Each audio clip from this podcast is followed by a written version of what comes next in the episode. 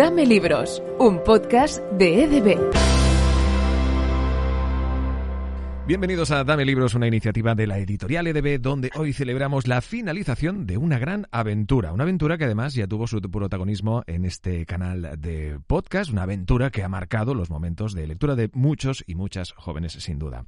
Además, son unas aventuras protagonizadas por el joven Poe y hoy con nosotros de nuevo su autora, Cuca Canals. ¿Cómo estás, Cuca? Bienvenida. Hola, pues estoy feliz de estar con vosotros otra vez. Nada, más felices nosotros, un placer de nuevo tenerte aquí, sobre todo para celebrar la, finalización, por decirlo de alguna forma, aparte porque evidentemente los fines no tienen por qué ser malos ni mucho menos, una serie completa que como decíamos tocaba su punto final en 2022, se compone de 10 entregas y cada una de ellas se basa en un relato o novela de un joven Edgar Allan Poe, protagonizadas por él mismo y por el inspector de policía Auguste Dupin. ¿Cómo siente haber terminado esta saga, Cuca?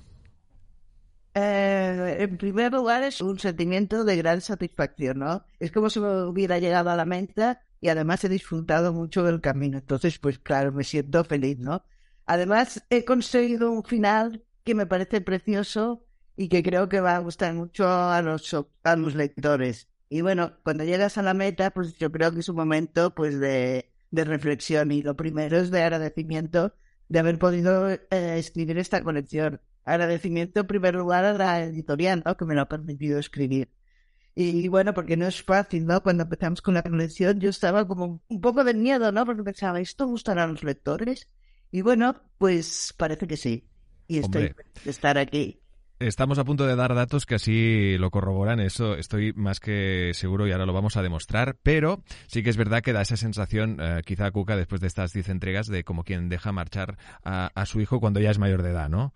Sí, sí, lo he pensado muchas veces. Además, yo siempre repito que cada libro es como un hijo, ¿no? Bueno, yo tengo familia numerosa y me siento feliz. A todos los que sean padres lo entenderán perfecto. Y cuando dejas eh, ir a tu hijo, pues porque ya es mayor, pues te sientes feliz por él, pero también hay un momentito de un poco de nostalgia, ¿no? Porque ha sido muy bonita la aventura cuando se acaba una aventura, como tú has dicho, se puede empezar otra, ¿no? Hombre, claro, exacto. Eso, eso está seguro y además tenemos ocasión de hablar antes de, empezar esta entrevista con Cuca y ya nos decía que está liada con mil cosas más. Así que es algo que eh, estamos seguros que volveremos a leerla, que eso es lo que tenemos todos muchísimas ganas. Aparte que ya tenemos también ocasión y la suerte de disfrutar de su obra. Bueno, eh, pero... sí, no, que te quería decir que, bueno, que uno de los agradecimientos que tengo siempre que escribo es esa al trabajo que tengo, ¿no? Poder vivir de la imaginación, pues eso es fantástico y es una maravilla. Es muy duro también, pero bueno, es muy bonito que he conseguido ser lo que siempre he querido, ¿no? Una escritora que vive de, de sus libros y me siento feliz.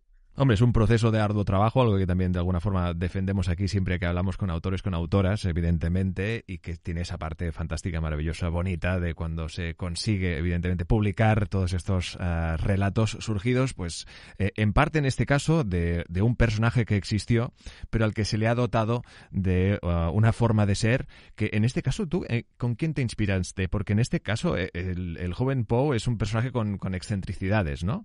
de esa forma entiendo que, y aparte de lo que podíamos leer, ¿no? Evidentemente de Edgar Allan Poe, que nos podíamos más o menos imaginar cómo podía ser y las eh, biografías, toda la información que haya sobre él, pero claro, evidentemente tú no llegaste a conocerlo en persona. ¿Cómo, ¿Cómo llegaste a imaginarte que podía ser y definir este joven Poe en tus aventuras?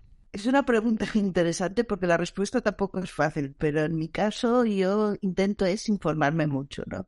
Entonces veo que cuando escribes lo que tienes que hacer es ir más allá de la realidad, ¿no? Porque crean personajes que sean como el vecino que tenemos o, las personas que conocemos, ¿no? Entonces eh, creo que está muy bien hacer eh, personajes, personajes excepcionales. Y aquí yo he buscado, pues, eh, y he tenido la base de un personaje o de un escritor maravilloso. Entonces, si te lo imaginas de mayor, ¿no? Cómo debía ser, pues de pequeño debía ser una bomba, ¿no? Alan Poe. Y bueno, eh, he leído mucho, eh, como te he dicho, y me he imaginado mucho cómo sería este niño. Y es, es maravilloso, ¿no? Yo comparto muchas cosas con él, ¿no? Es un niño, sobre todo divertido, ante todo divertido, ¿no? Muy inteligente, ¿no? Que consigue deducir crímenes que, que nadie lo haría, ¿no? Es un niño con unas manías que a mí me encantan. Algunas las tengo, ¿no? Por ejemplo, contar me encanta contar todo, ¿no? A veces cuando voy caminando por la calle voy diciendo uno, dos, tres. Y bueno, yo creo que es una manía, pero, pero es, es divertida. Otra manía que me gusta mucho de, de Poe, por ejemplo, es que le gusta dar círculos en los sitios, ¿no? Va a un sitio nuevo, pues da, siempre un círculo sobre sí mismo, ¿no? Porque cree que, que le dará suerte, ¿no? Esta historia que os voy a contar empieza con un terrible asesinato, o mejor dicho, dos, una madre y su hija. Dos pobres mujeres que aparecieron muertas a tres manzanas de la casa donde yo vivo, en la calle Morgue. Pude ver con mis propios ojos cómo las sacaban por la puerta principal, una detrás de otra. Los curiosos se agolpaban frente al edificio boquiabiertos. Los niños gemían por tan macabro espectáculo. Las víctimas tenían el rostro tan desfigurado que resultaba imposible reconocer quién era la madre y quién la hija parcialmente cubiertas por una sabana blanca que ya se había teñido de rojo. No era difícil imaginar que les habían hecho una auténtica carnicería. En fin, un espectáculo nada agradable ni siquiera para mí, que estoy tan acostumbrado a ver muertos. Claro, los personajes de Coca Canals tienen un poquito de ella, pero a su vez eh, esto vuelve como un boomerang y te queda también en tu personalidad, ¿no? Eso. bueno, y en el caso del poeta, cuando leí información sobre su infancia, bueno, me inspiró mucho, ¿no? Porque leí que su padre tenía una funeraria, ¿no? Entonces, bueno, yo no sé si algún lector tiene, tiene algún padre que sea dueño de una funeraria, pero seguro que marca, ¿no? Además, es un oficio peculiar, sí. Es bueno y curioso, y bueno, ¿por qué no? Tampoco pasa nada, ¿no? Tiene que haber no, no, por supuesto. que haga todos los trabajos. Pero bueno, creo que todo lo que vivimos a nuestro alrededor nos marca, ¿no? Y tener un padre que tiene una funeraria seguro que te convierte en algo especial. Mira, yo en mi caso, en mi infancia viví rodeada de cuadros, porque mi padre tenía un, negocio de pintura y creo que a mí me ha marcado mucho, ¿no? En la forma de escribir, muchas veces me inspiro mirando obras de arte, ¿no? Qué maravilla. Ah, precioso dato el que nos das y que tiene mucho que ver con lo que decías, ¿no? de la suerte de vivir de la imaginación y cómo en, tu caso te has nutrido de esas obras de arte que te rodeaban cuando eras pequeña y que te han rodeado a lo largo de tu vida, ¿no? Y también marcada también por esta por este oficio que era el de el de tu padre. Hablemos de, cifras, que esto lo comentaba anteriormente, creo que ejemplifican bien del éxito de esta saga de 10 libros que como decíamos finalizaba este 2022 y son esos, seguro que ya está desactualizada la, la cifra, pero que se ha llegado a, a las 100.000 ejemplares vendidos solo en España de la colección. Seguro que ya son muchos más, pero en todo caso yo creo que dan, dan buena, buena fe de que evidentemente esta saga literaria ha sido y es y continuará siendo seguro todo un éxito. Pero como decíamos, ¿no? Un personaje con excentricidades que entiendo que de alguna forma eh, ha conectado con los lectores. ¿Por qué gustan estos personajes tan distintos de a los que estamos tan acostumbrados, ¿no? Eh, quizá los más mitificados, quizá porque son más humanos a pesar de sus excentricidades de lo que más o menos se podría leer a simple vista? Bueno, sí, creo que en parte sí. Eh, bueno, yo sobre todo lo que intento es que los personajes, aunque están escritos con un, con un ordenador o con un bolígrafo, pues sean muy humanos, ¿no? Entonces, en este caso, por ejemplo, aparte de sus rarezas, que todos, siempre digo que todos somos únicos, hay una característica que me gusta mucho del Poe y es su, su espíritu de superación, ¿no? Lo que lucha por todo, ¿no? Es, el pues es un niño que ha nacido y vive en un entorno muy difícil, es huérfano, no, no tiene dinero, su padre le pega y a pesar de todo él lucha por ser feliz, ¿no? Y entonces es una cosa que siempre digo a los jóvenes, ¿no? Estaría, está muy bien luchar por las cosas. Y cuando luchas por las cosas muchas veces las consigues. Otras veces no, pero en el camino seguro que aprendes cosas. Entonces, en el caso de Poe, pues lo que te digo, me gusta mucho lo luchador que es, ¿no? Lucha por ser feliz, ¿no? En un, en un entorno que seguro que es muy, mucho más eh, difícil que que tenemos casi todos, ¿no? Entonces, bueno, otra cosa que pienso yo del Poe es que todo el material que he tenido, pues ha sido muy bueno para conseguir lo que, lo que he conseguido. O sea, yo he tenido un archivo de no sé cuántas novelas maravillosas de Poe. Y bueno, también siempre digo a los niños que espero que cuando sean mayores lean los libros originales. Claro, esa es otra, ¿no? Es decir, de, alguna forma seguro que has, tenido ocasión de releer y descubrir eh, nuevo material de toda la vida de un, creo que creemos que un, personaje literario más que interesante, de un autor eh, mega reconocido, si se me permite la, la expresión. Que se le considera el primer escritor moderno de la historia. Que se dice pronto, solo una persona puede serlo. Y bueno, tiene muchas cosas que lo hacen pues uno de los escritores más influyentes también del mundo. Por ejemplo, las series que ahora todos vemos y nos gustan tanto, pues tienen una cosa que, tiene una gran influencia de, de Edgar Allan Poe, ¿no? Estos puntos de giro, estas atmósferas que crea Poe, ¿no? Todo esto tan... Una cosa que a mí me fascina, que el miedo no es en lo que ves, o sea, es en lo que no ves. O sea, yo, siempre pienso, cuando entras en una casa y está todo oscuro y no ves nada, da más miedo que si vieras al, monstruo, ¿no? o sea, da mucho más miedo que esté todo a oscuras. Pero bueno, eso también es como divertido, ¿no? Y yo creo que a los niños tienen mucho sentido del humor y, y, lo captan, ¿no? O sea, el miedo, siempre digo que el miedo es como el limón, ¿no? es ácido, pero te gusta. Apreciado amigo o amiga, me llamo Edgar Allan Poe, tengo 11 años y vivo con mis padres en la calle Morgue de Boston, capital de Massachusetts. Mi madre murió hace tres años, pero mi padre está vivo, aunque esto lo averigué hace poco. Descubrí que se había establecido en Dublín gracias a la información de un familiar lejano. Al parecer nos abandonó tras la muerte de mi madre.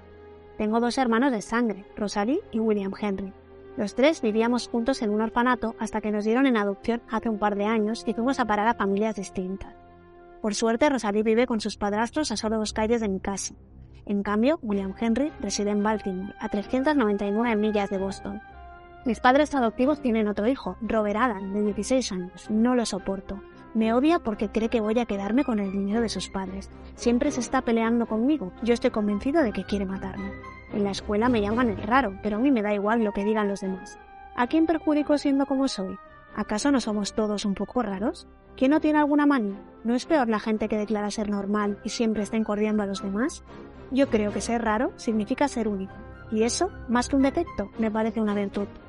Al final, en el ámbito de la imaginación, el terror es muy traicionero, pero sí que tiene ese punto que, gusta, ¿no? Es que, eh, ay, ay, ay, que está a punto de pasar, pero, pero no quiero verlo, pero quiero verlo, ¿no? Es como una contradicción que en eso se basa el que nos guste tanto tener miedo cuando leemos, cuando vemos películas, cuando vemos series, ¿no? Y bueno, yo, claro, al principio tenía un poco de aprensión de, claro, le decía a Reina Duarte, mi editora, bueno, los niños eh, no, no tendrán miedo del miedo y bueno, ella me explicó que incluso es bueno que lean miedo porque es una forma de, conocer situaciones y saber que te puedes enfrentar, ¿no? O sea, una habitación está oscura y tú eres un niño y entras, claro, al principio igual te crees que pasa algo, pero luego la realidad te descubre que en esa habitación no tienes la luz y no pasa nada. Y creo que los libros un poco explicamos eso, ¿no? Que, que enfrentarse, que todos podemos enfrentarnos, enfrentarnos a según qué situaciones que en principio pueden parecer peligrosas y al final no son nada.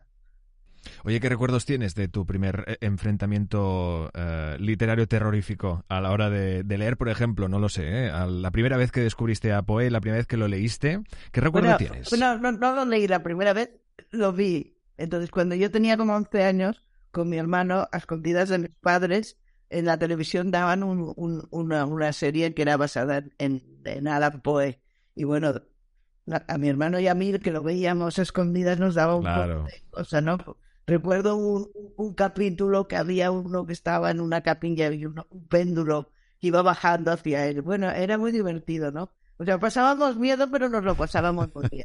Pero entonces, pues muy bueno, mi madre nos descubrió y nos dijo, prohibido leer a, o ver películas de, de a la puesta que seáis mayor. Pero eso yo creo que a mí me dio muchas más ganas de luego de esperar unos años y, empezar a leer. La prohibición genera más interés. sí, y bueno, y ahora que he escrito estas novelas, si ya me gustaba mucho, ahora me gusta mucho más. Eh, creo que es, es genial, ¿no? no sé si algún lector, espero que sí escuche esto, ha leído el primer libro, pero el desenlace de quién es el asesino, para mí quizás es la mejor eh, novela de la historia. Me refiero a, la primera novela que es el misterio de, los, de, la calle Maurroque. Entonces, bueno, no quiero hacer spoilers de quién es el asesino, de quién es el asesino, pero cuando lo, lean los lectores, bueno, eh, se quedarán tan impactados como cuando yo leí el libro original. Que habéis dado en otro detalle interesante y es algo difícil eh, a, a, lo que se debe enfrentar un autor o un autor, y es el final es el final y en este caso de, de, de, una saga en general, ¿no? Cómo terminarlo y dejar con ese buen sabor de boca. Grandes historias se han escrito, hasta se han visto reflejadas en grande, en pequeña pantalla, que al final han tenido un final que eh, ni fu ni fa, ¿no? Quizá, o que han dejado un poco descontentos, aunque para gustos los colores también eso se dice. Pero en tu caso, al, hacer frente a un, a un final, sea grande, pequeño, es igual, sea un buen final, al fin y al cabo, eh, entiendo que es, puede ser dentro del proceso creativo del autor o de la autora quizá el momento más difícil. Bueno, acabar un proyecto para mí siempre es lo más difícil, ¿no? Porque eh, además todo el mundo tiene la expectativa de cómo va a acabar esto. Entonces, en este caso, bueno, esto no es un spoiler, durante toda la serie, eh, Edgar Allan Poe busca a su padre. Entonces, bueno, era muy difícil acabar esta serie sabiendo cómo acaban, sabiendo el final, porque, claro, el padre en la vida real no sabemos si lo encontró o no, pero yo quería buscar, o sea, no, yo no lo podía resucitar al padre.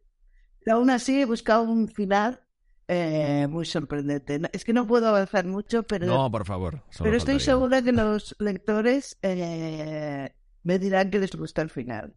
Yo en todos mis libros me preocupo mucho del final. Quizás es por la influencia de que he sido guionista del cine. Y creo que el final es importantísimo. Los espectadores, si ven una película y al final no les gusta, eh, ya la tachan, yo creo. Eh, o sea, hay muchas películas que se mueren eh, por tener un final que decepciona. Y entonces yo creo, y no es porque lo haya escrito yo, que el final que hemos encontrado, que he encontrado, es muy bonito. Creo que yo me emocioné cuando lo acabé de Sí, ah, bueno, entonces, entonces es que diste la clave lo más seguro. Sí, porque no me quería intentarlo eh, algo que no hubiera sido real. Y entonces, como tampoco tenía muchos datos, era difícil. Pero bueno, es un final que creo que es emocionante para el protagonista y su hermana, Rosalie, para poder ir Rosalie. Y, y bueno, a mí me, Bueno, es de los finales que, que estoy más satisfecha.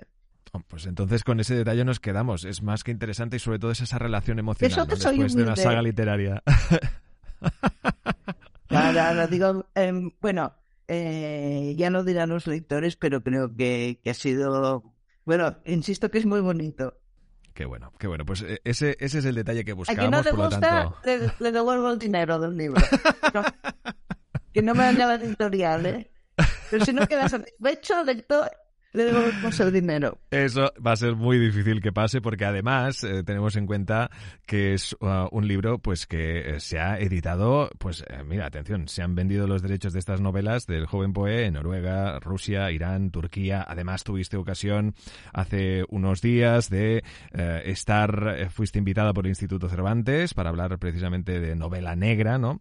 Em, claro, es que estamos hablando de que aparte de tu trayectoria, obviamente creemos que, que, es muy lógico, ¿no? Consolidada, contrastada, esta, esta saga también te ha traído la oportunidad de vivir eh, pues en este caso, eh, nuevas experiencias, éxitos. ¿Tú te esperabas cuando te liaste, por decirlo de alguna forma y de una forma llana, a escribir todo esto, que vivirías todo ello gracias al joven Poe? No, la verdad es que no, porque tengo la experiencia de muchos proyectos que están muy bien y bueno, que tengas éxito depende de muchas cosas.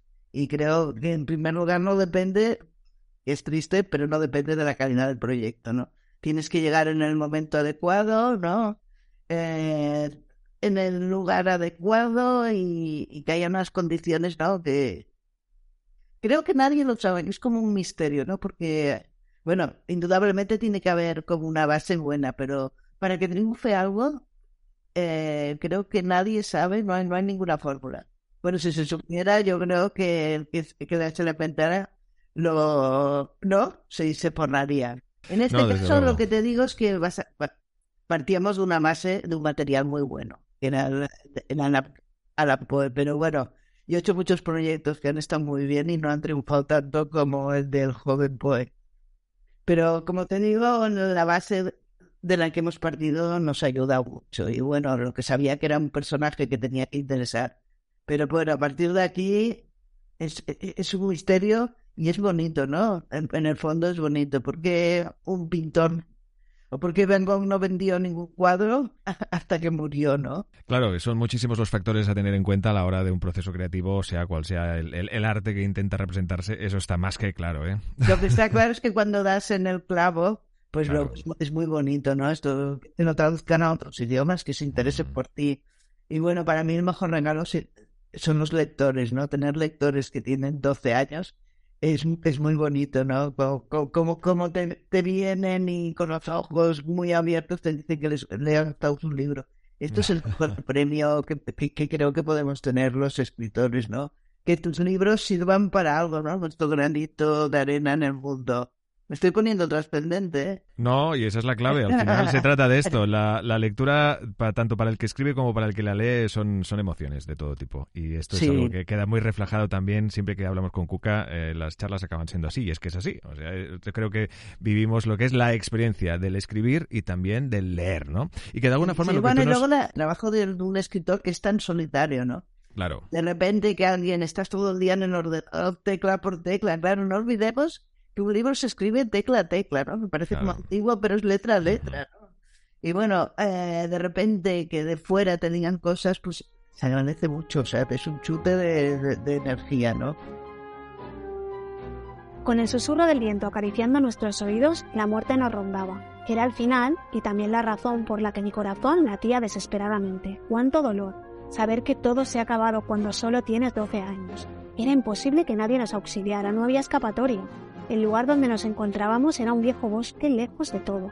No había ninguna casa habitada en varias millas, solo árboles, cientos de árboles centenarios rodeándonos, y silencio, un silencio apenas roto por el murmullo de la naturaleza.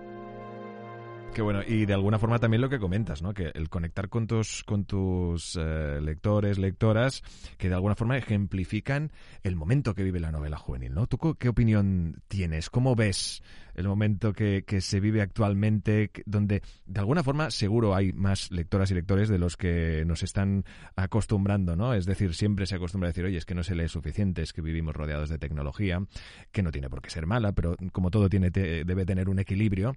Pero en ese aspecto, ¿qué opinión tienes? Que haber espacio para todo, porque soy la primera que me engancho al Candy Crush en el, en el pero creo también, o sea, que creo que los niños, que, entiendo que estén apasionados por la tecnología, porque hay cosas muy bonitas y muy chulas, ¿no? Y, que requieren quizás menos concentración que leer, pero creo que, hay espacio para todo. Leer te da otros, te da otros premios, ¿no? Y te da, yo siempre digo a los niños que quien lee eh, consigue ya uh, medio, media asignatura aprobada, ¿no? Porque te ayuda mucho en el colegio, por ejemplo. Aprendes de todo, ¿no? Y bueno, te hace vivir la imaginación de otra manera diferente pues que un juego de, del iPad, ¿no? Y creo que todo, todo, todo es bonito y todo cabe, ¿no? Yo nunca prohibiría a mi hijo ver un ver uh, tecnología o disfrutar de juegos tecnológicos para leer, ¿no? Porque además sería contraproducente. Creo que, la gente tiene que leer sin que se lo metan con calzador. Y eso se consigue pues escribiendo, que, escribiendo entre todos libros bonitos, ¿no? Que interesen. Desde luego, como estos libros Pero también te quiero... dime, dime. Que, es divertido porque tengo lectores eh, infantiles, pero también eh, tengo como un grupito de lectores adultos que les divierte mucho el joven poe, sobre todo. Mira, el otro día me gané una vecina mía, le regalé el, primer libro, el primer poe, y, y, bueno, dos días después o tres días después me dijo, ya hay una señora de, de, de setenta y pico años. Me dijo, ay, me ha encantado. Regala, ¿Me puedes regalar un segundo que quiero saber quién, quién era el asesino? Porque hay un misterio que no, no se acaba en el primer libro.